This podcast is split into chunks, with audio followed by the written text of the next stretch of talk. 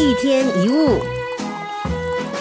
你或许不能不在意周围的人几岁买了房子，他们的薪水有多少。不过你要记得，你就是你，千万不要迷失了自己。有一句禅语说“水急不流月”，意思就是水流再如何湍急，映在河面上的月的影子还是会定在原地，不会随着流水而流去。现在很多东西都变得很快，换得很快。但是，即使在剧烈变化的洪流当中，月亮的影子绝对不会因此而随水流去。不为所动的月影，就好像真理一样，是亘古不变的。生活当中，如果你常常因为人云亦云，三天两头心就动，日子就难过了。今天以为我的收入比不上平均的薪水，是不是应该换工作了？